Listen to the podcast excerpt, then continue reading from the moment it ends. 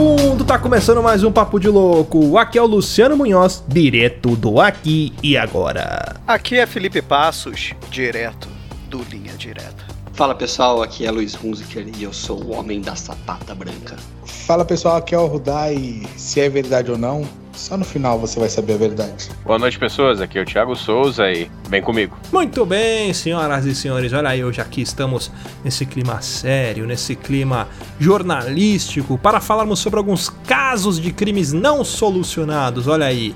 Mas antes, vamos para os nossos e-mails. Boa noite.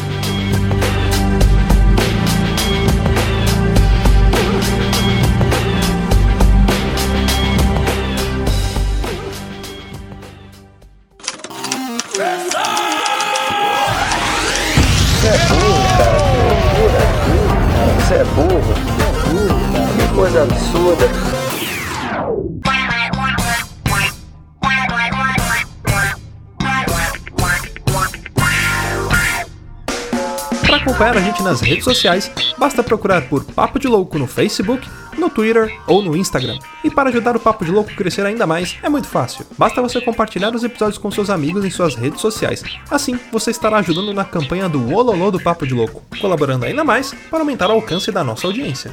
E eu não posso deixar de falar das avaliações lá na iTunes Store.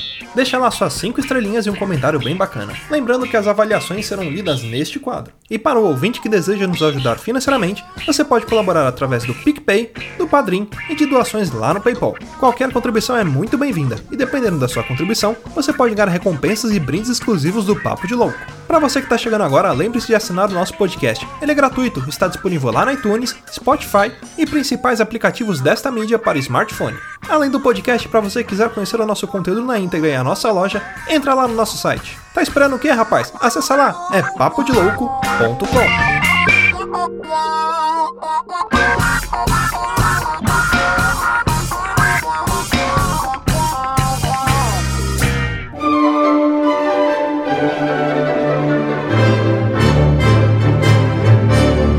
Muito bem, senhoras e senhores, e vamos aqui para mais um quadro de leitura de e-mails, recadinhos e sinais de fumaça. E não é, o, não é o Luciano que tá aqui, tá, pessoal? O Luciano ele saiu para comprar cigarro e eu, Luiz, estou aqui. Assumindo esse posto para leitura de e-mails aqui, o Luciano falou que volta logo, mas já faz alguns dias que ele falou isso, então não sei se eu devo me preocupar. Mas vamos lá então, vamos lá porque aqui a gente vai ler os e-mails, as avaliações que vocês deixaram lá na iTunes Store e quero lembrar que importantíssimo também é você fazer o ololô do Papo de Louco. Compartilhe a gente na sua rede social, compartilhe os episódios. Isso ajuda demasiadamente, ajuda para um caramba para não falar outra coisa. Então, não deixa de compartilhar, não deixa de estar tá divulgando o Papo de Louco para as pessoas que você gosta ou até mesmo quem você não gosta, vai saber, né? E se você quer comprar produtos do Papo de Louco, eu tenho um lugar certo para você aí. Você vai lá na Papo de Louco Store, que é em www.papodelouco.com/store. Lá vai ter caneca, vai ter nossos produtos principais. Acessa lá que é sucesso, como diria DJ Lucy Nelson. Então, vamos aqui começar a nossa leitura de e-mails e avaliações. Ó, pessoal, eu quero falar uma coisa aqui, hein? Nessa semana nós não tivemos avaliação no iTunes Store. Isso quer dizer que, que eu tô decepcionado. Manda avaliação lá, cara. Coloca sua estrelinha lá, cinco estrelinhas, coloca seu comentário que a gente vai estar tá lendo aqui. Não deixa de avaliar a gente na iTunes Store. Isso ajuda muito, tá? Não só no iTunes Store, se você não usa iTunes, você usa algum outro agregador, avalie a gente, compartilha, divulgue o Papo de Louco, faça o ololô acontecer, que é importantíssimo para nós isso daí, pessoal. Não deixe de fazer isso, ok? E o e-mail que nós temos para esse programa aqui hoje é do Brendo Marinho. Ele começa aqui: Fala turma, posso eleger o 99 como melhor app, digo, cast do ano. Me senti representado nesse cast. Não que tenha passado por causos tão legais como Blitz ou falar com o tênis, mas tenho duas histórias bem engraçadas sobre essas bebidas batizadas. E o mais legal é que foram no mesmo lugar. Afinal, se você for para errar, tem que errar duas vezes, né? Hoje vou contar só uma por e-mail, não ficar enorme, e a outra eu conto no Telegram. Pausa para o jabá do Telegram. Acesse aí o Telegram. É se você quer compartilhar com a gente, conversar. Tem o grupo secreto nosso. Secreto não, não é nem tão secreto mais. É um grupo nosso do Telegram dos ouvintes. Acessa lá que a outra história do Brendo vai estar lá. Se não tiver, você já cobra ele na hora lá na lata. Então aqui na história deles vamos ver aqui o que aconteceu com o Brendo. Quem é de São Paulo e já frequentou Augusta deve conhecer ou ter passado perto da balada que só toca estéreo. Quem é do grupo sabe qual. E que é Always Open Bar. Lá você paga 45, 50 reais, o que é bem menos que a maioria das concorrentes. Onde você paga isso só para entrar. Fui uma vez a despedida de um amigo que ia mudar, só que no final acabou que todos que iam desmarcaram e acabou indo só nós dois. Entramos e logo foi cada um para seu lado, em busca de vocês sabem o que. Acontece que a criança aqui fazia hum, quase três meses que não tomava nada naquele fatídico dia ainda não sabia que o barato sai caro. Começamos a beber coisas básicas, tipo um hi-fi, screwdrivers. Ó, eu adoro esses nomes de bebida, cara. Eu queria inventar. É um, é um é um hoverbirders. Cada nome legal de bebida, cara, que puta que pariu. O cara que batiza isso tá de parabéns. É o mesmo cara que cria nome de grupo que faz legenda de série, sabe? Creep Subs, essas coisas. O cara é sensacional. Mas voltando pra história do Brenda aqui, que eu me perdi um pouco, vamos lá. Uh, começamos a beber hi-fi, screwdrivers, coisa bem básica e leve. E depois de uns copos, eu já estava até tomando bebida que mais odeio, a famigerada Catu, entre parênteses, aba. Normalmente não suporto nem o cheiro daquela planta do cara lá de baixo. Bebida vai, música vem, bebida vem, música vai, me perdi de vez o meu amigo. Isso que é balada é menor que um ovo. Depois de algum flash, que depois descobri serem horas, reencontrei ele na segunda pista. Dou uma de bêbado arrependido e falo que a gente não devia estar lá. Nos perdemos de novo. Pum, apagão. Mais algumas bebidas vêm e vão. Depois acordo já do lado de fora da balada, na calçada da Augusta, com o meu amigo me segurando e eu colocando todo aquele batismo alcoólico para fora. Estava frio, algo que nem lembro, ele que me falou. E teve uma hora que ele falou para irmos de metrô. Eu disse que não dava para ir, que ele poderia ir. Adivinha o que ele fez? Isso mesmo, ficou comigo. Só que não, ele simplesmente me deixou lá e foi embora. Ou seja, seu amigo te abandonou no frio da Augusta e foi embora de metrô, deixou um bêbado. Cara, deixar o bêbado carente é, é sacanagem, não pode deixar o bêbado carente. Alguns minutos depois eu cochilei na calçada e quase quando amanhecia, acordei e decidi subir no metrô. Aqui, um ponto importante. Foi a hora que eu percebi que estava sem duas coisas que eu tinha levado: meu óculos e meu celular. Liguei o palavrão entre parênteses aqui, o caralho, não sei o que ele quis falar aqui. Eu acho que é pra te colocar um palavrão aleatório, eu vou colocar Cacildes. Liguei o Cacildes e continuei até a consolação. Nem sei como o segurança me deixou entrar, mas beleza. Entrei e parei no banco antes trans da transferência para a estação paulista. Acordei duas horas depois. Já em casa, mandei mensagem para meu amigo perguntando se ele estava com o meu celular, que se foda o óculos. Ele falou que não e que, quando me encontrou de manhã, eu já estava sem eles e que suspeitava que foi um carinha que estava rodando toda hora a gente enquanto eu estava mal. Resumindo, foi a noite mais cara da minha vida, apenas 4.400 reais. 3.900 do iPhone 6 que eu tinha até então e 500 do óculos que tive de comprar depois. É isso, continuo com esse cast maravilhindo, sem álcool há uma semana, Brendo Marinho. Mas, ô, ô Brando, eu, eu, posso estar enganado, você me corrige lá no Telegram, mas se eu não me engano, quando você foi na Bienal com a gente, você tinha comentado que tinha perdido o celular. Foi nesse fatídico momento aqui? Se foi, comenta lá com a gente, porque agora eu fiquei curioso. Então, esse foi o nosso único e-mail aqui do programa de hoje. Me surpreendam, galera. Mandem e-mails para nós no próximo programa. Queremos ouvir o que vocês têm a falar. Queremos ouvir suas observações, suas histórias, suas lamentações, suas sugestões. Mandem e-mail para o Papo de Louco, que é muito importante isso. E não podemos deixar de falar aqui dos nossos padrinhos. Se você quer ser um padrinho do Papo de Louco, é fácil. Vai lá no picpay.me barra Papo de Louco, você consegue ajudar. A partir de um real é menos do que um salgadinho da dona coxinha, é menos do que uma coquinha, aquela gorduchinha, é baratíssimo. Você consegue ajudar a gente muito com o seu apadrinhamento. E tem bônus, cada apadrinhamento tem seu bônus. É, se você quer receber algum dos bônus, você olha lá, faz apadrinhamento e tá concorrendo a um bônus Show de bola. E os nossos apoiadores que a gente queria muito agradecer, nossos padrinhos, é o Gustavo Leitão, o Yuri de Paulo, Pensador Louco, Jânio Garcia, Cleiton Medeiros, Vitor Campoy, Josivan Pereira, meu bonequinho, o Lucas Padilha, Norberto Machado Neto, Sebastião Nunes, o Rambo Brasileiro, o Brendo Marinho, o nosso alcoólatra e Diogo, Diego Silva. Muito obrigado, pessoal, pelo seu apadrinhamento, pela sua ajuda. Vocês estão aqui no nosso lado direito ou esquerdo, eu não sei, é o lado que fica da mão que eu não escrevo do coração. Muito obrigado obrigado por esta ajuda, por estar fazendo parte dessa empreitada do Papo de Louco. Para finalizar, eu falei para vocês mandarem e-mail, falei pra vocês fazerem um monte de coisa, mas você quer mandar e-mail mesmo? Manda pro contato arroba é nosso e-mail. Segue a gente nas redes sociais, ó, vai lá no Twitter, tem o Twitter meu, do Felipe, do Thiago, do Rudá, do Luciano, o Twitter do Papo de Louco. Segue a gente nas redes sociais, no Instagram também. Acompanha a gente, é muita coisa boa, muita coisa top, como diria Fausto Silva, só fala top. Eu queria agradecer a todo mundo que participou desse programa, que mandou, que mandou e-mail, o Brando, quem já mandou e-mail no passado também. E continue assim, pessoal, continue mandando e-mail, mandando sugestões, mandando suas cartinhas pro Papo de Louco. E eu tô meio perdido sozinho, mas eu acho que agora é a hora de chamar o cast. E se for a hora de chamar o cast, tem uma frase célebre que encerra esse, esse momento, que é o famoso Wood in the Machine. Pau na máquina, pessoal, e vamos pro cast.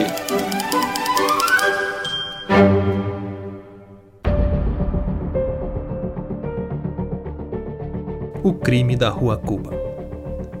O plantão na véspera de Natal indicava que seria um dia calmo, mas o telefone toca. Era o rapaz que trabalhava no setor de rádio escuta do jornal. O jornal onde eu trabalhava tinha uma central de informações onde repórteres ouviam o noticiário das emissoras de rádio, ficavam na escuta dos rádios de comunicação das polícias. Faziam a chamada ronda dos distritos policiais a cada hora e sabiam de tudo o que acontecia na cidade. Renato deve ter algo de bom, porque encontraram um casal morto dentro de uma casa no Jardim América, na rua Cuba. Tinha tiros para todo lado, contou um dos apuradores. Bom, no jargão da reportagem policial, é um grande crime. Um acidente de proporções, sequestro, incêndio. E desde o momento em que deixei a redação, o agito durou dias, semanas, meses. O caso ficou conhecido como o crime da Rua Cuba. Um casal, pai de três filhos, foi encontrado morto no quarto onde dormia. A porta do quarto estava fechada à chave. A janela da varanda do sobrado, que dava para a rua, estava encostada. Foi preciso uma escada para que policiais militares o alcançassem e tivessem condições de olhar para o interior do quarto. Um dos militares observou que os moradores estavam na cama cobertos por um lençol. Na rua composta de grandes casarões, alguns moradores, familiares do casal, empregados das casas vizinhas, policiais, foram se aglomerando. O delegado que atendia a ocorrência, ao entrar no quarto, achou que era um homicídio seguido de suicídio. Marido matara a mulher e se matara. Ou mulher matara o marido e se matara. Mas, quando o perito criminal chegou e observou melhor o quarto e a cama, alertou o delegado. Tinha tiros no chão, na cabeceira da cama e nos corpos. E não havia arma. Era um duplo assassinato. A mulher, professora, filha de um dos principais criminalistas de São Paulo, o marido, um advogado, filho de libaneses, dono de um grande comércio em Porto Velho, Rondônia. Dos filhos do casal, o mais velho estava ausente. Saíram no final da madrugada com destino à casa da namorada. Os outros dois, um menino e uma menina, e a empregada, dormiam quando tudo aconteceu. Não tinham ouvido nada, nem mesmo o cachorro da família teria latido, segundo o vigia particular da rua. Ele sempre ouvia os latidos do cão. Naquela madrugada, chovera muito.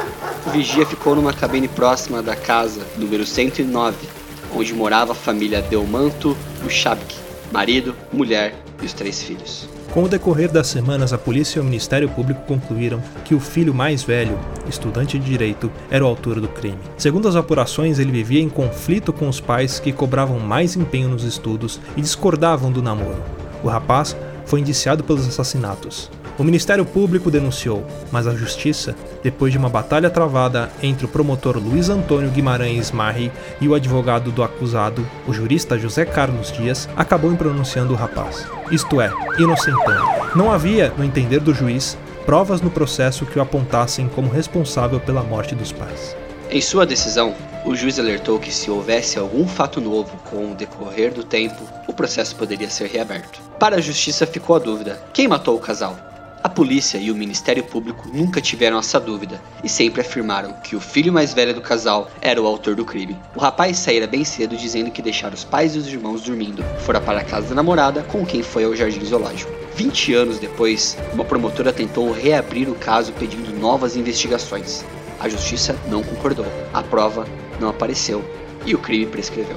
O crime da Rua Cuba rendeu centenas de reportagens, livros foram escritos. É destaque sempre na literatura criminal.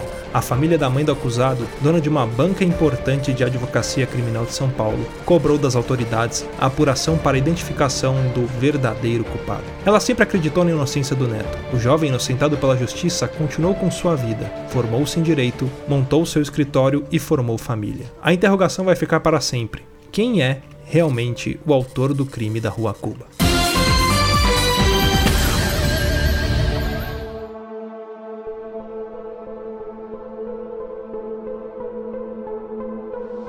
O crime da Rua Cuba foi um dos crimes que balançou aí São Paulo. Primeiro porque era uma família quatrocentona da cidade, né? A Maria Cecília, que era a esposa, a mulher morta, ela era filha de um, de um grande jurista aqui do estado de São Paulo, né? O Dante Del Belmanto. E ela era casada com esse rapaz aí, o Jorge, de uma família libanesa, de grandes comerciantes e tal. Então, assim, para a imprensa, já era um, um, peixe grande, né? Então tinha tudo para abalar, né? A história criminal de São Paulo. E teve ainda o agravante que o crime foi cometido na véspera de Natal. Os caras abafaram mesmo, né? Era para não. É, não, não, não abafaram, não. Tipo, isso, a imprensa tinha tudo. Então, era, a Rua Cuba, na época, era uma rua que não era movimentada. Hoje tem um grande fluxo de carros, né? E era uma. Mas eu digo de, de abafar, por exemplo, calma. o cara podia até ter sido culpado, mas tentaram inocentar ele para não, não sim, dar. Sim. Pra, não, não continuar a história, né? Porque senão depois ia ficar todo mundo em cima do cara e tudo mais, né? Até porque o, o, o jeito que foi que foram encontrados os corpos, segundo o legista, o legista hoje ele trabalha, eu não lembro o nome dele, ele trabalha no, no exterior de São Paulo. E ele disse que assim, ele conseguiu provar pela, pela posição do tiro e tal, de todas as cenas, que o homem, né, o Jorge, foi morto primeiro e depois a esposa.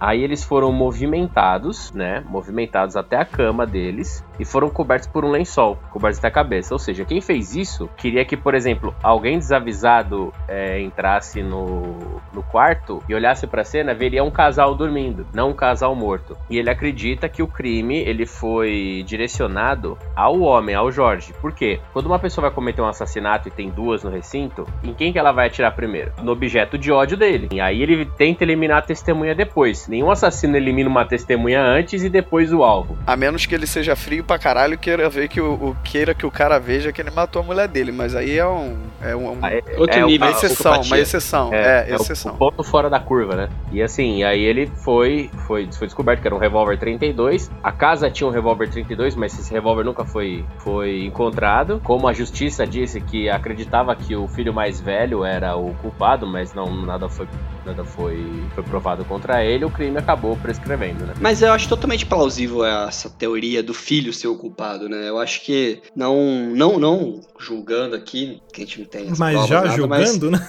já julgando, como essa função nossa aqui, é, não faz sentido se for pensar pelas, pelos fatos, né? Que como, como a pessoa poderia fazer tudo isso e deixar a casa ainda trancada, fechada. E era a única é... pe possível pessoa que tinha uma motivação. Ninguém mata uma outra pessoa de graça, né? A não ser que você vá lá assaltar a casa dela, ou seja, a motivação foi até o assalto, né? Mas nesse caso não teve assalto, foi puramente um assassinato. E o, o mais provável é que tenha sido o filho, porque era o único que tinha desavença com a família, né? Detalhe, é, mas... a porta do quarto do, do casal foi encontrada trancada pelo lado de fora. Quem poderia ter a chave poderia ser alguém que tivesse acesso à casa, né? Só se daí puxando um pouco mais aí para outras possibilidades, teorias, que pode acontecer também, não, não sei, eu tô, tô chutando. Sei lá, alguém que tem uma desavença com o pai da, da, da mulher ou com o cara, tudo mais, e o filho ter vendido informação, ter dado chave, acesso, alguma coisa do tipo também, entendeu? Juntar o objetivo dele com alguém que saiba fazer, executar aquela, aquele, o útil assassinato. É, entendeu? Porque, por exemplo, tinha as crianças na casa também, né? No momento, né? Eu posso fazer um comentário porque tá muito em cima desse filho. É, se bem que tá, é estranha a história, né? Ele falar que saiu próximo da. deixou todo mundo dormindo e saiu. Mas a, a empregada também poderia ter um, sei lá, um ódio desse casal e querer colocar o filho na jogada, já que ele não estava na casa. Eu acredito que não foi totalmente culpa, pode, pode não ter sido culpa desse filho. A empregada Mas... pode ter feito tudo porque ela fala depois que falaram que ninguém escutou nada, que o cachorro não latiu, a empregada não, não ouvi nada. É, pro cachorro não latir, tinha que ter sido alguém de dentro da casa também, né? Para os cachorros não latirem. Se fosse um estranho, o cachorro Sim. ia latir. E o estranho é o barulho dos tiros também, né? Não ter alertado nada, ninguém. É, é, o que estranho nesse caso é como se fosse assim, é um crime que foi, que foi, que foi feito, um assassinato. Só que é como se no, no tempo, ao em volta ali do local do crime, ninguém tivesse percebendo isso, entendeu? Ou o pessoal da rua Cuba tem um sono muito pesado, ou o negócio realmente foi na surdina ali, vamos falar assim, né? É, mas o clima ele também, o que dá a entender é que tudo fez com que encobrisse né, os barulhos do tiro. Ou seja, alguém de dentro de casa poderia ter dopado os cachorros para não latir, porque querendo ou não, ah, é conhecido, mas pelo barulho do tiro é, ou o barulho da briga, porque não deve ter sido uma coisa simples. Chegou, atirou e tava, ninguém se mexeu. Deve ter tido uma briga ali, a pessoa deve ter colocado as pessoas no, na posição que queria depois, sei lá. Vai, vamos colocar uma posição. Dopa o cachorro, o barulho da chuva encobre o barulho dos tiros e fica por isso mesmo. E quem tá fora da casa, eu tô colocando a empregada como suspeita. Não necessariamente, cara. Porque assim, um cachorro, se ele conhece o cara, quando as pessoas falam que não ouviram latidos, eu acho que é latidos fora do comum, sacou? É? Que tipo, porra, se tu mora perto de, um, de, uma casa que tem cachorro, você vai ouvir latido. Eu, eu, eu acho que quando as pessoas alegaram que não ouviram, acredito que não tenha sido algo fora do comum. E de repente nem foi mesmo, sacou? É? Deve ter dado umas latidas e de repente até o barulho do latido Ajudou meio que, que, que Ajudou a, Ajudou a encobrir o barulho do tiro, né? Porque não foi um só, né? O marido e a mulher, ambos foram mortos com dois tiros cada e ainda encontraram buracos, outros buracos de bala dentro do quarto. Ou seja, o cara deve ter descarregado o revólver, deve ter tido alguma briga, o casal tentou se defender. Se houve uma briga, houve gritos, né? E assim, como que a empregada e o, e, a, e, o dos filhos mais novos não, não ouviram, entendeu? E assim, o crime, ele, o crime, ele não foi julgado culpado justamente por quê? Porque ele tinha um álibi, não encontraram nada de provas contra ele, né? Tipo, pra você, pra, pra você indiciar o cara, por exemplo, você teria que achar a arma com a impressão digital dele, entendeu? E tinha uma outra coisa que na época a polícia não, não fazia a preservação do local do crime. Então os policiais entraram, pisaram em tudo, mexeram em coisa, procurando coisa para depois depois chegar a perícia. Então eles encontraram o local todo contaminado, tudo cagado, que não permitiu uma, uma avaliação posterior.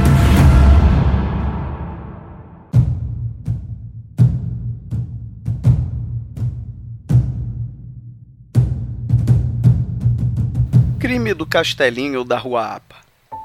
Quem já visitou São Paulo e passou pela Avenida São João, sentido Lapa, não pode deixar de reparar em uma construção, seja pelo estado de abandono ou pelas características da obra. Um castelo abandonado em plena cidade de São Paulo. O que pouca gente sabe é que ali, o castelinho da Rua Lapa, foi palco de um suposto crime familiar que abalou a cidade na década de 30 uma vez que eram três mortos membros abastados e tradicionais de uma família da aristocracia paulistana. O imóvel foi construído em 1912 como uma réplica de um castelo medieval francês, com seus vitrais pintados por renomados artistas da época e tapetes indianos. Era a casa da família César Reis, dona de um famoso cinema, o Broadway, a Avenida São João, que hoje não existe mais, e terrenos e casas no nobre bairro do Pacaembu. Álvaro César Reis, 45 anos, era advogado, esportista e vivia cercado sempre de belas mulheres. Armando César Reis, 43 anos, também era advogado, mas tinha um perfil mais discreto, sem muita badalação.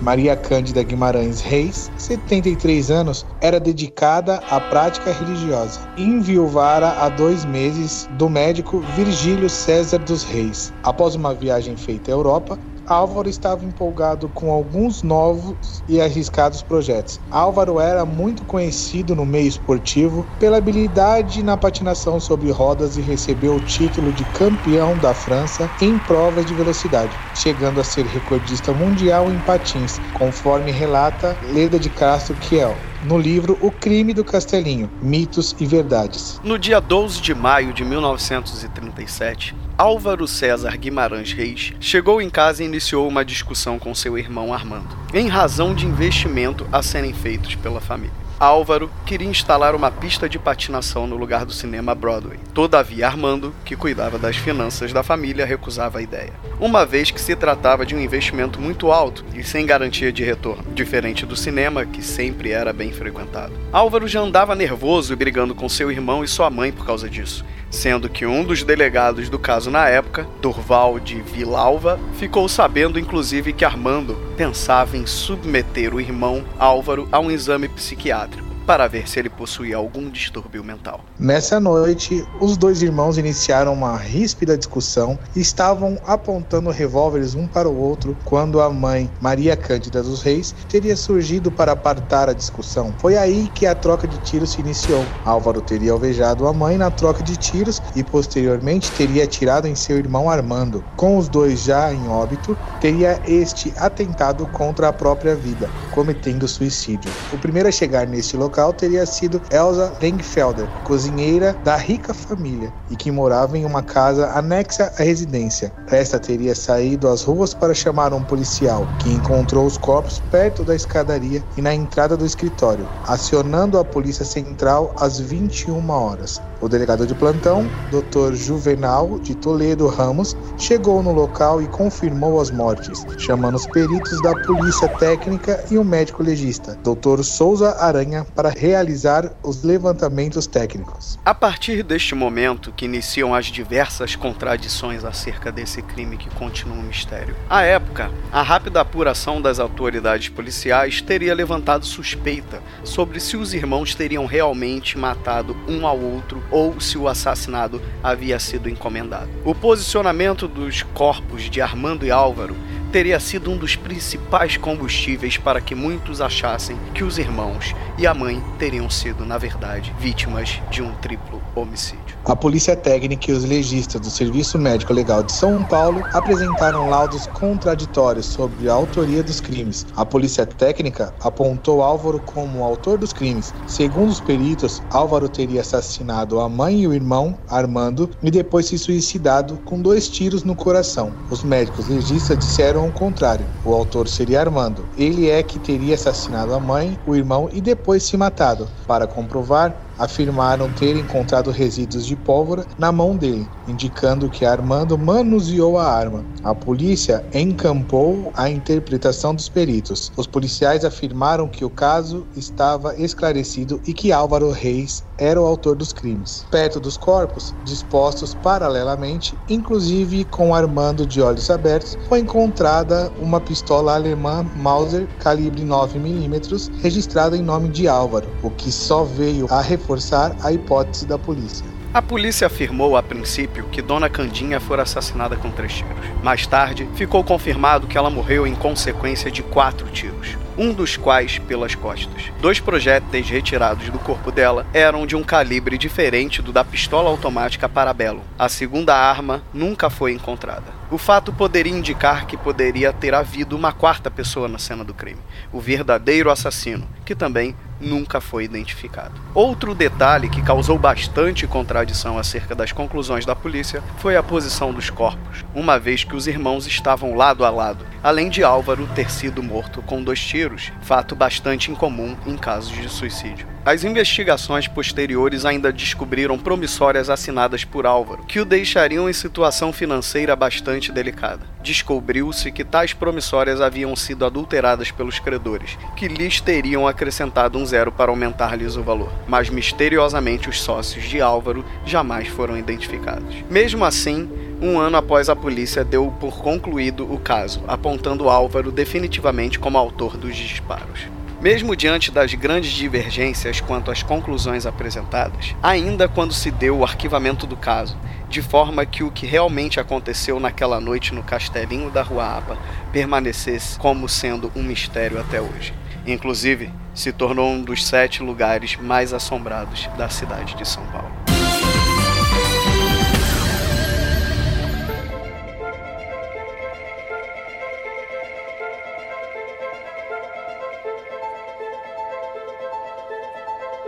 Cara, a coisa que mais chama atenção para mim desse caso é o fato de um suicídio com dois tiros no peito. Mas eu, na minha visão, pelo, pelo menos, tá? A gente é ser humano, mesmo que a gente queira se suicidar, a gente nunca passei uma situação dessa, graças a Deus, mas é, eu imagino que você sempre tem aquela questão de dúvida no momento final, né? Da, de, de executar. Então imagina o cara, ele ir pra se suicidar, dar um tiro, não satisfeito, ele vai dar outro, cara. Eu acho que ninguém teria coragem ou culhões para poder tomar essa decisão duas vezes, entendeu? É, dois tiros no peito, cara. O cara já tinha caído no primeiro já. Ele pode até ficar um tempo ali meio bordado, sei lá, até desfalecer por completo. Mas é, é complicado o cara ter ciência para do, dar dois tiros, né? E, e, na verdade, assim, pelo, pela minha análise, não faz sentido ele ter se matado. Sabe por quê? Porque assim, ele queria construir um negócio, queria que pegar o dinheiro da família para investir na própria carreira. E os maiores empecilhos era o irmão, né, o Armando. E vamos colocar também a mãe dele, a, Maria Conceição, a dona Candinha. Se ele matou os dois,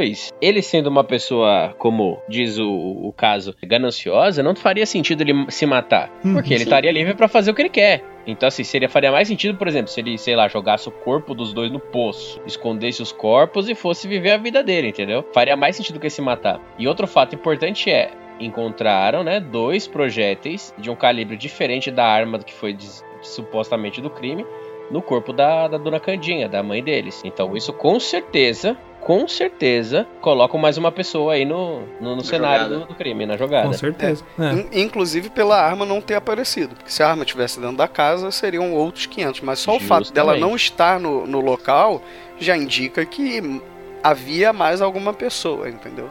A pergunta que fica é: o que aconteceu depois com a, por exemplo, a herança, os bens da família?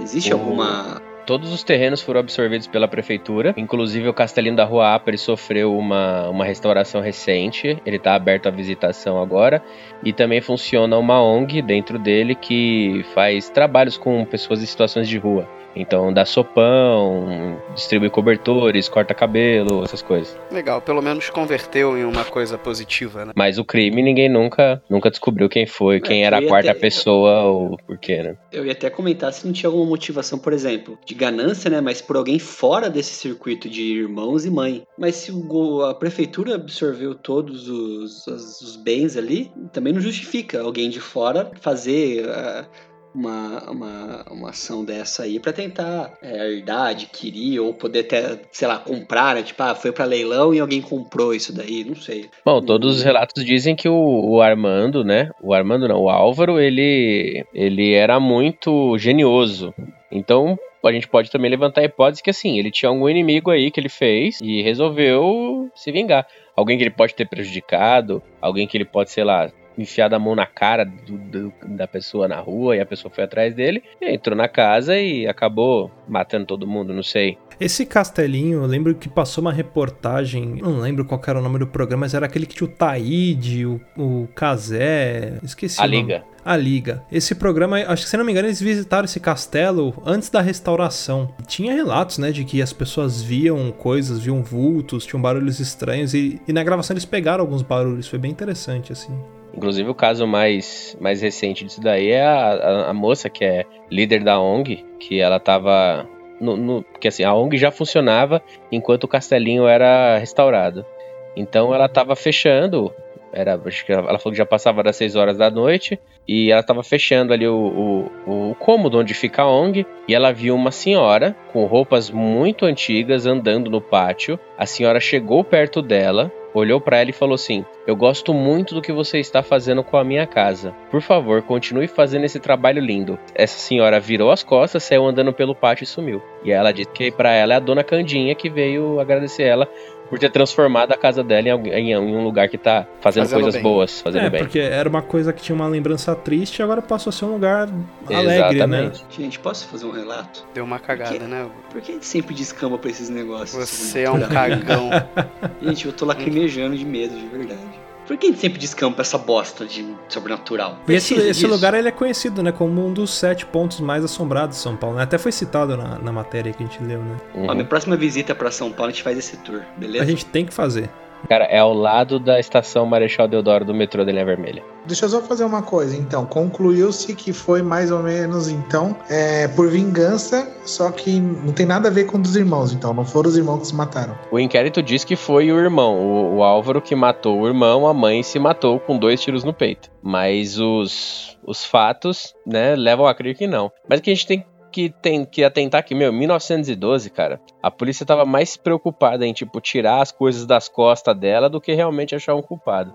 Então, por exemplo, ah, ah, é o homem, não, vamos, vamos jogar aqui, é ele, foda-se, tipo, ninguém vai contestar, entendeu?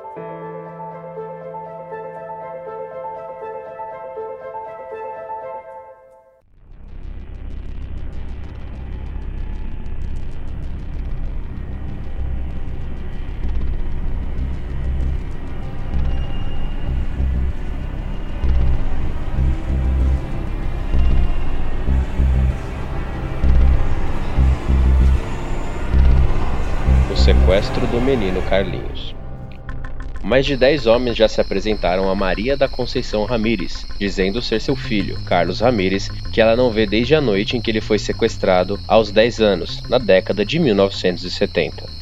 Apesar de exames de DNA já terem sepultado a esperança da família, provando que nenhum deles era o um menino, Conceição continua até hoje a receber a visita de um dos supostos Carlinhos. E numa lógica que só pode entender quem já experimentou a dor de não saber sequer se o filho está vivo ou morto, ela explica por que se submete ao faz de conta. Ele acha que é meu filho, eu sei que não é, mas entendo a dor dele. Ele não conheceu os pais e fica imaginando os traumas que sofreu. Se eu puder aliviá-los um pouco, fico feliz. Quem sabe alguém também não ajudou o meu Carlinhos.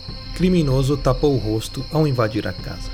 Aos 77 anos, Conceição conta que não passa um dia sequer sem se lembrar da noite que mudou a vida da família para sempre. Ela estava em casa, uma construção na Rua Alice, em Laranjeiras, no Rio de Janeiro, com cinco dos sete filhos, uma escadinha que é dos 3 aos 15 anos, quando as luzes se apagaram. Acostumada com os fusíveis que viviam queimando, Vera Lúcia, a mais velha, foi para o quintal com um irmão, disposta a mexer na caixa de luz e resolver o problema, para que todos voltassem a assistir a mais um capítulo da novela das oito foi rendida por um homem que numa das mãos segurava um lenço para cobrir o rosto e na outra uma arma. O desconhecido invadiu o quarto onde estavam os demais moradores e enquanto Conceição oferecia tudo o que tinha, pensando se tratar de um assalto, ele revelou que o crime seria outro, que era a criança menor que estivera em casa.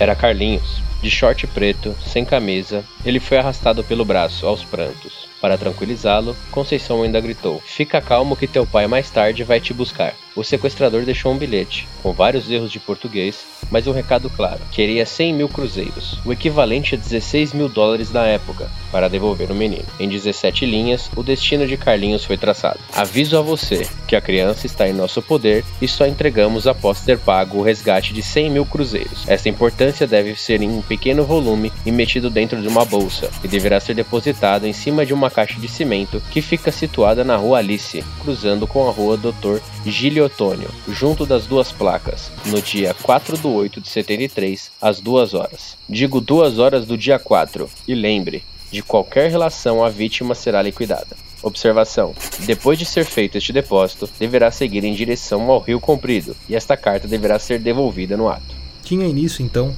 um drama que se arrastara há 42 anos. Até hoje ninguém sabe dizer o que aconteceu ao menino louro e sorridente, de cabelo nos ombros, imortalizado numa foto que ganhou as manchetes na época do crime. Seu corpo nunca apareceu, o que dá esperanças de que tenha sobrevivido. Mas, se não foi morto, por que não foi encontrado? Essas perguntas atormentaram a família desde o dia 2 de agosto de 1973. Teorias sobre o caso não faltam. Durante a investigação, uma das hipóteses dos policiais, nunca comprovada, era que o pai de Carlinhos, João Melo da Costa, estava envolvido e teria forjado o sequestro para conseguir dinheiro com o avô do menino. Também circularam à época outras duas histórias, ora envolvendo um vendedor, ora um ex-policial. Em ambas, o crime teria sido cometido para forçar João a pagar o que devia. O fato de os 100 mil cruzeiros arrecadados numa campanha popular nunca terem sido entregues ao bandido reforçava as suspeitas. Completamente perdida, a polícia atirou para todos os lados em suas investigações, sem nunca acertar um alvo. Uma funcionária da empresa de João foi presa, os detetives alardearam que era confessar a ter sequestrado o menino para, com o valor do resgate, cobrir o desfalque que havia dado na firma. Em poucos dias, sem mais nem menos, a mulher foi solta.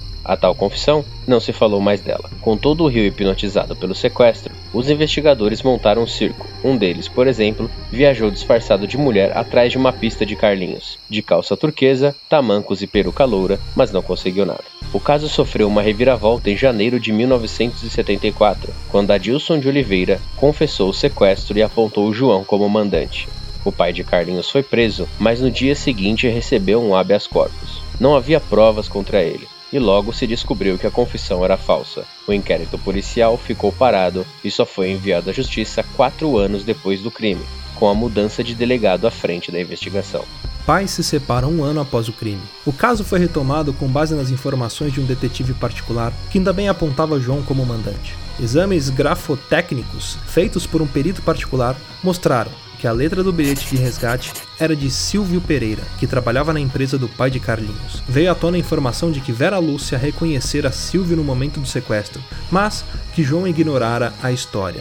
Tudo indicava que o caso poderia ser, enfim, esclarecido. Mas não foi o que aconteceu. Condenado a 13 anos e 8 meses de reclusão, Silvio recorreu e, no segundo julgamento, foi absolvido por falta de provas. O crime abalou o casamento dos pais de Carlinho, que se separaram um ano após o sumiço do menino a desconfiança de Conceição. Ela sempre se perguntou por que os cachorros não latiram quando o invasor apareceu e de como o homem pôde andar no escuro pela casa sem esbarrar em nada. Persiste até hoje. Sempre achei que meu marido estava por trás, mas a polícia não quis me ouvir porque ele dizia que eu era doente mental. Tenho esperança de que Deus vai me revelar o que houve com Carlinhos. Hoje, aos 92 anos, João mora com a segunda mulher no Andaraí, zona norte do Rio, e não fala sobre o desaparecimento do filho.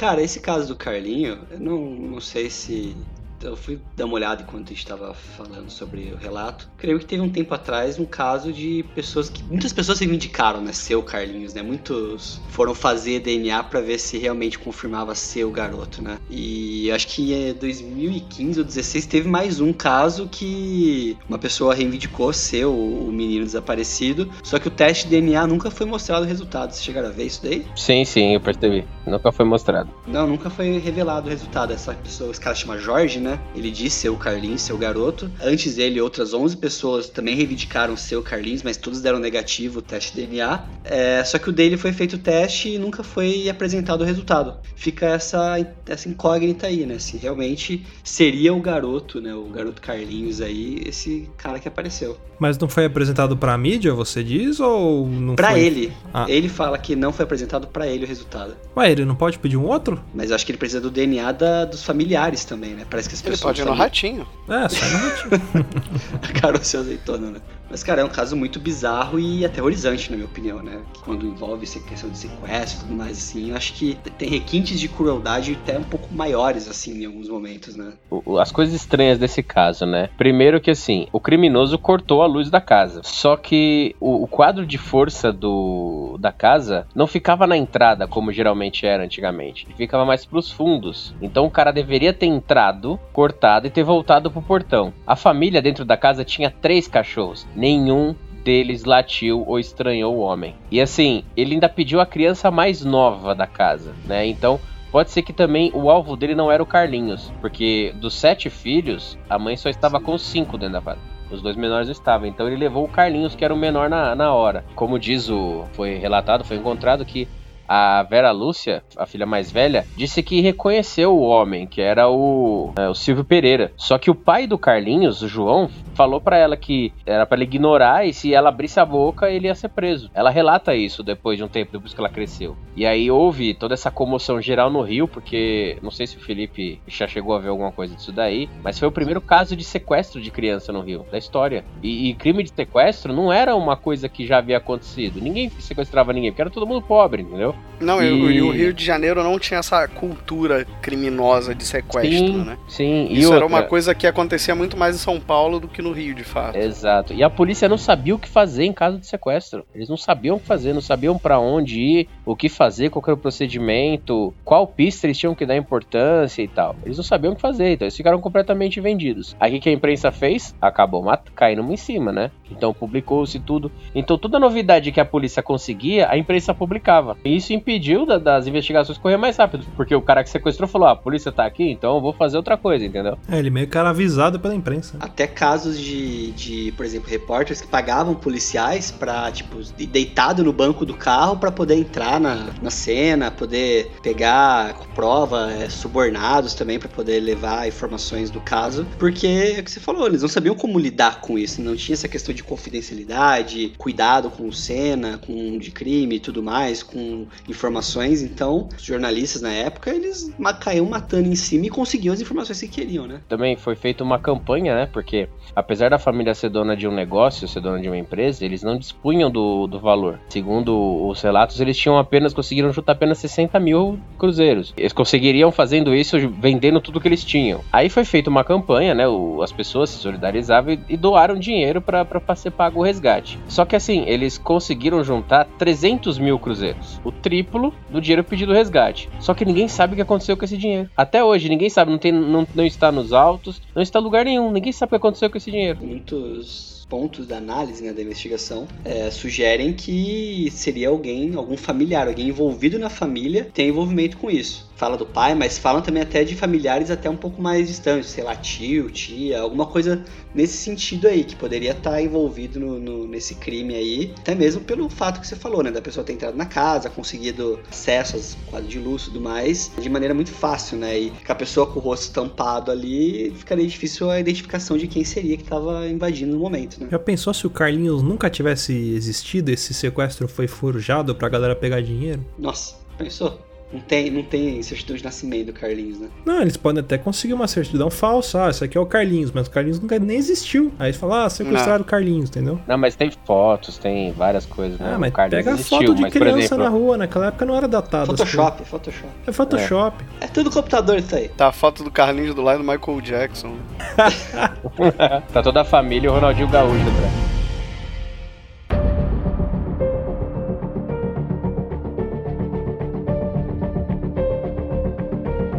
Os misteriosos assassinatos de Hinterkaifeck.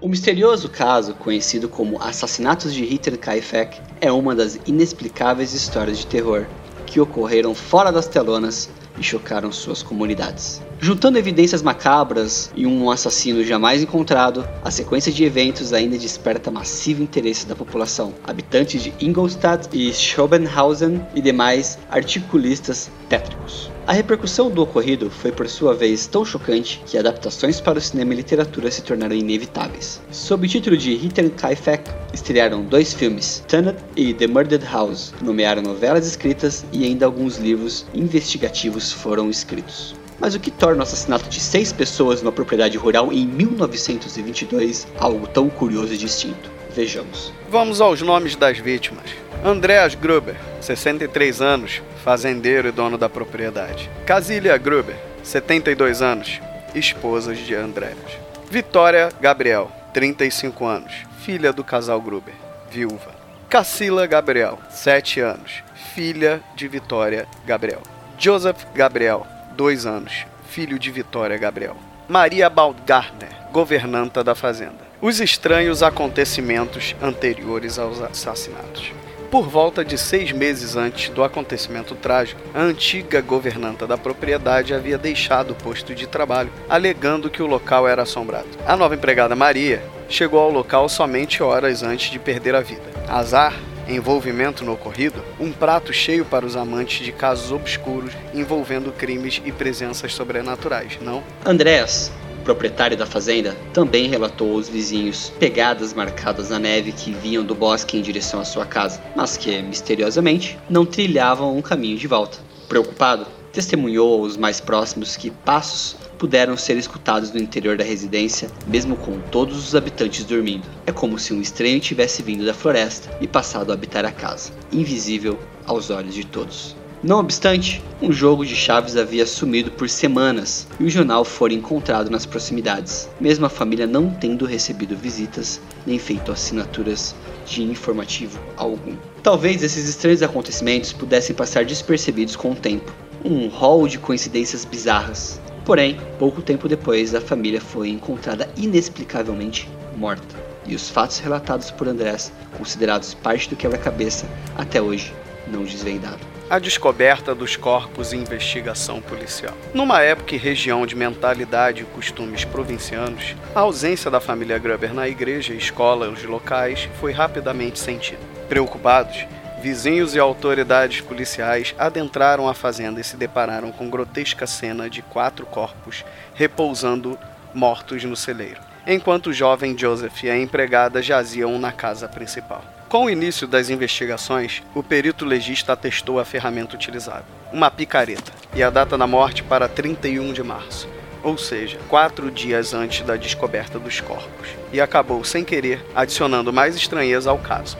O gado e as galinhas haviam sido tratados nesse intervalo. Restos recentes de comida foram encontrados na cozinha e testemunhas alegaram ter visto fumaça saindo da propriedade no final de semana.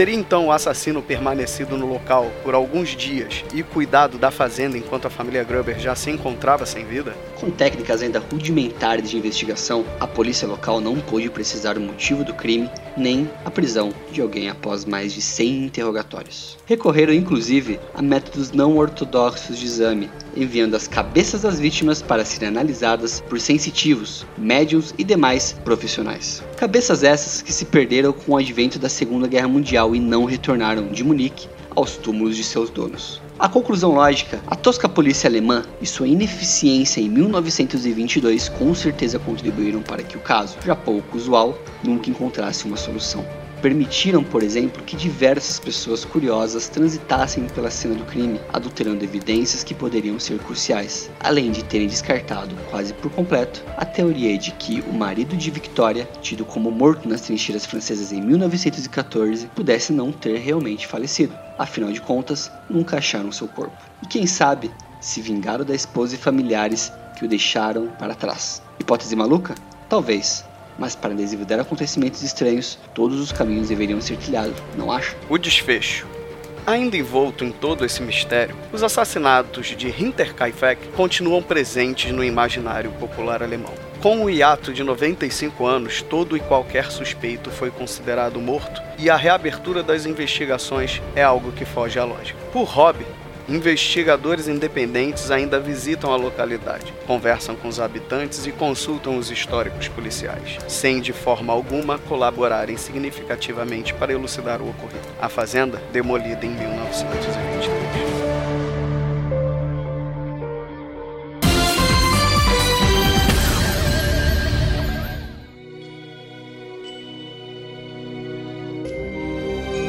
Cara, o que eu acho bem bizarro desse caso aí. Mas eu não sei se é bizarrice ou se é ineficiência. É esse intervalo, né, que não bate das informações, né? Uh, entre a questão do assassinato e de terem pessoas na residência. Isso é algo que cria um pouco de estranheza. Ou evidencia ainda mais que fosse uma pessoa próxima que poderia estar tá tocando as coisas ali como se nada tivesse acontecido, né? Sim, e assim, e, tempo depois foi descoberto que o Andreas Gruber, o fazendeiro, ele tinha um outro filho, né, mais velho, que não estava na não morava com eles na casa. Porque é, o Andreas ele tinha fama de ser muito violento. Então, constantemente, a esposa, as filhas apareciam na, na cidade, na vila, com olho roxo, com alguns hematomas, com um lábio inchado. Ele era alcoólatra, então ele chegava em casa chumbado e descontava na mulher e na filha. E o filho mais velho dele, por brigas incessantes com o pai, acabou deixando a família muito tempo atrás, muito tempo antes do, dos crimes ter acontecido. E depois que isso foi descoberto, a polícia até foi atrás dele, mas ele tinha um álibi e tal, né? Conseguiram encontrar ele em numa outra parte da Alemanha, mas ele não, não tinha nada a ver. Até levantou-se a hipótese que poderia ter sido ele que voltou depois de um tempo para se vingar do pai, mas também essa hipótese foi descartada.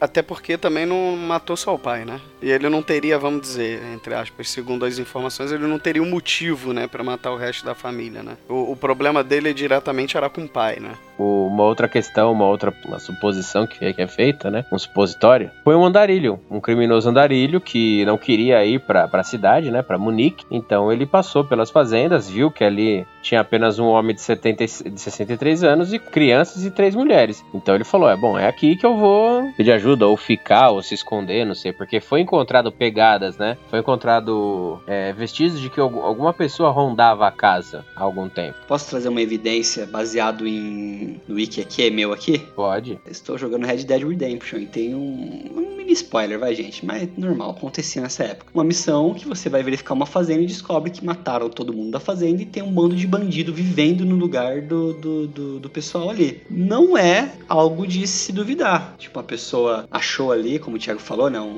fugitivo ou alguém que tivesse passando pela região e precisasse ali de alguma coisa, mata todo mundo com uma picareta, que é uma arma teoricamente simples de utilizar, né? Se a pessoa ela for realmente com a intenção mal intencionada para matar alguém, ela consegue matar com uma picareta, não é nada. É o que você encontra até na fazenda, mesmo tem que trazer nada de fora. E se alojou ali, ficou ali por um tempo enquanto precisou, entendeu? É, e pra ele foi fácil porque, vai, era 1922 que aconteceu isso. O cara tinha 60 e poucos anos é como se fosse uma pessoa de 80 anos hoje, né? O Andrés, né? Que tinha 63, que era o cara que, vamos dizer assim, poderia defender a casa ali naquele momento.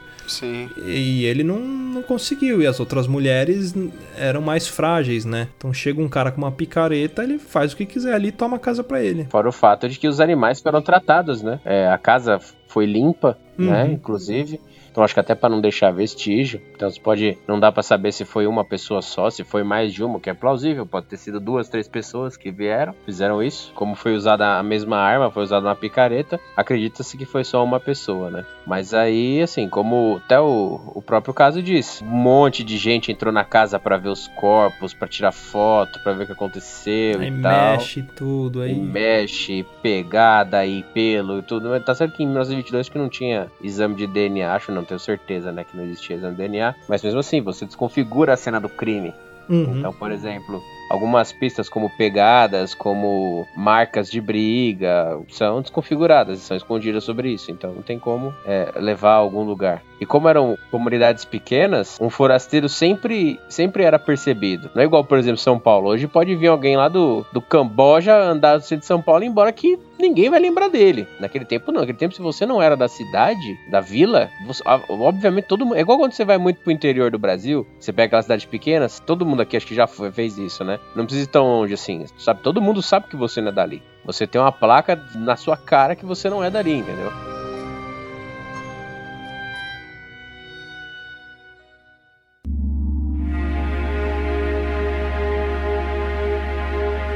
D.B. Cooper.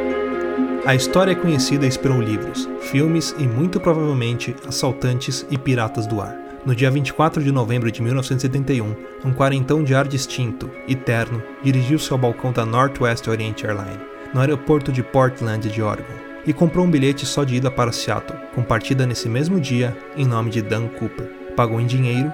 Assim que entrou no avião, um Boeing 727 pediu um uísque com gasosa. Pouco depois de o aparelho levantar voo, chamou uma aeromoça e pediu-lhe que se sentasse ao seu lado. Em vez de lhe arrastar asa, foi isso mesmo que ela pensou que ele ia fazer, explicou mais tarde ao FBI, disse-lhe que tinha uma bomba na pasta e que ou lhe davam 200 mil dólares em notas de 20 não marcadas e com números não sequenciais ou mandava tudo pelos ares. Quando o avião aterrou naquela que viria a ser a capital do Grunge, saíram os 36 passageiros, ficou a tripulação e entrou o dinheiro e os paraquedas exigidos pelo pirata do ar. Próxima paragem exigiu ao piloto Cidade do México, a mais de 4.500 quilômetros de distância. Não chegou a aterrissar. Entre Seattle e Reno, já durante a noite, pôs um dos tais paraquedas às costas e saltou do avião, com o dinheiro do resgate para nunca mais ser visto. Ao longo das últimas décadas, o FBI seguiu centenas de pistas apenas para, em julho de 2016, 45 anos depois, dar o caso por encerrado. D.B. Cooper, como foi conhecido o assaltante, nunca foi encontrado. A sua verdadeira identidade nunca foi descoberta. Com o fim da investigação policial, Geoffrey Gray, o jornalista norte-americano nascido em 79, que ainda assim se interessou pelo caso e publicou em 2011 Skyjack: The Hunt for D.B. Cooper, livro que chegou ao top de best-sellers do New York Times, resolveu tornar públicos todos os documentos que tinha em seu poder sobre o caso. E é aí que entra em cena um grupo de cientistas amadores que garante tê-lo desvendado. Tudo a partir da gravata que D.B. Cooper abandonou no lugar 18E antes de se atirar do avião. A gravata é a única peça do vestuário que não é lavada regularmente. Apanha pó e sujidade, como qualquer outra peça de roupa, mas essa acumulação nunca é eliminada na máquina de lavar. Cada uma das partículas lá acumuladas vem de alguma coisa ou de algum lugar. E através da utilização dos instrumentos certos, como microscópios eletrônicos, por exemplo, pode contar uma história. Explicou o grupo no site, em que agora compartilhou toda a metodologia e descobertas. Terão sido mais de 100 mil as partículas de minerais raros encontrados na gravata preta de D.B. Cooper, de entre os quais os cientistas destacaram o titânio puro. Era muito raro em 1971, pelo que é extremamente improvável que a contaminação se tenha dada a posteriori. Uma descoberta essencial para, pelo menos, poderem extrapolar o que a área profissional se inseria o pirata do ar. Em 1971, o elemento era utilizado para aviação militar e pouco mais, e também para determinarem a que categoria pertencia. Esta presença coloca Cooper no grupo restrito de responsáveis de fábrica ou de engenheiros que trabalhavam em ramos em que o titânio era utilizado na época. Segundo explicou à imprensa norte-americana um dos cientistas, Tom Kay, investigações posteriores levaram a equipe, que também consultou e entrevistou agentes do FBI ao longo dos anos envolvidos no caso, a restringir ainda mais a busca de DB Cooper. Poderá ter sido um funcionário da Boeing a empresa que estava a devolver um avião supersônico e a utilizar titânio puro e os restantes minerais encontrados. A gravata foi com ele para esses ambientes de produção, portanto, não poderia ser um mero operador de máquinas, ou era engenheiro ou responsável por uma das fábricas onde esses aviões eram fabricados. Pode estar vivo ou morto, hoje terá perto de 90 anos. Pouco importa. Com o caso novamente aberto, pelo menos a sociedade civil os cientistas pediram ajuda à população. Quem tiver qualquer informação que possa levar ao paradeiro de DB Cooper deve chegar-se à frente e falar. A diferença é que, desta vez, não há recompensa para ninguém.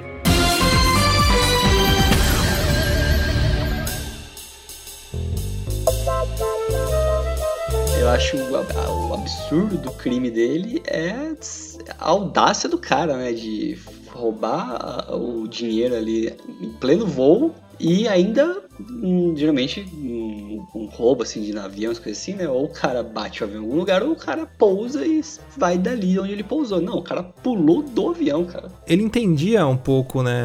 Por isso, isso que reforça o fato dele ser alguém que trabalhou fabricando aviões, alguma coisa do tipo, ou sendo um militar, porque ele sabia que, por exemplo, o avião ele teria que chegar numa certa altura, baixar, diminuir a velocidade, para que ele pudesse saltar com segurança e sobreviver também. Ele, quando ele sequestra o avião, ele fala isso pro piloto, né? Ele pede para baixar o avião e diminuir a velocidade de saltar. Cara, é impressionante porque ele salta e como assim o cara salta e, tipo, pode cair em qualquer lugar, né? O avião tá em, em, movimento. Então, provavelmente ele deve ter caído em algum local em que ele sabia que ia ter ou alguém para dar apoio ou algum local preparado para ele já também. Qualquer pequena irregularidade no solo podia foder com ele. Ele não saltou simplesmente, vou saltar aqui de qualquer jeito. Ele sabia exatamente o local, então ele entendia sobre coordenadas, ele entendia de saltar de paraquedas, ele era um cara muito entendido, né? Cara, ele, assim, ele foi como foi descoberto, né? A partícula de titânio e tal, na gravata dele, que foi uma puta sacada, né? Porque realmente ninguém lava a gravata, né? Sim. Só se você derrubar alguma coisa na gravata. Mas assim,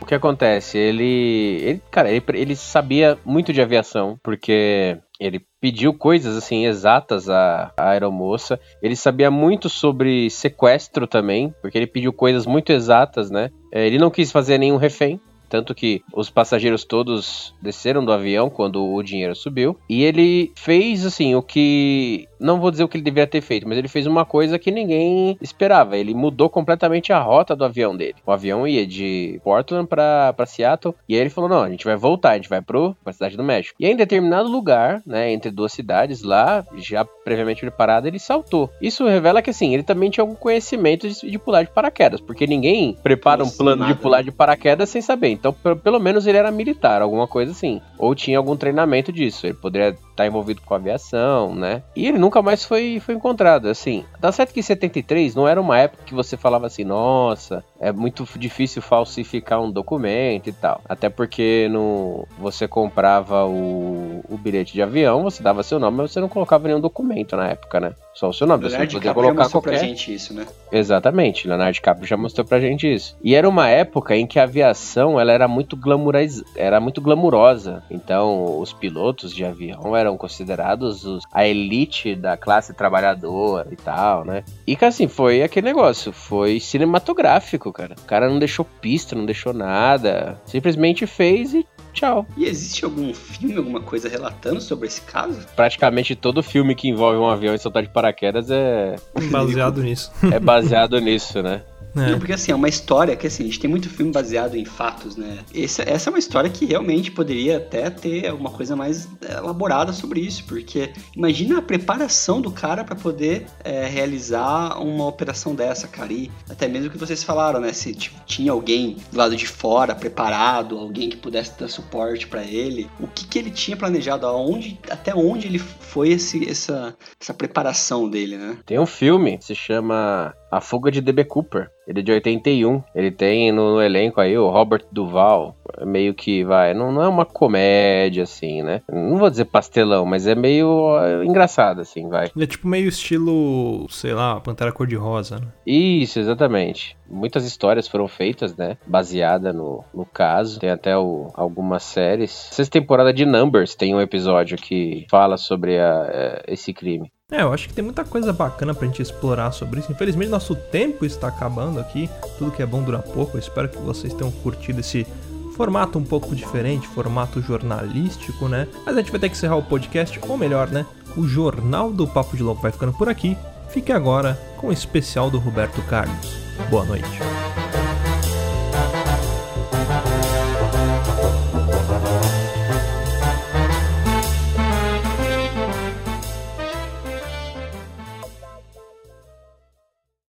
Mais? Acesse papodelouco.com ou assine o nosso podcast.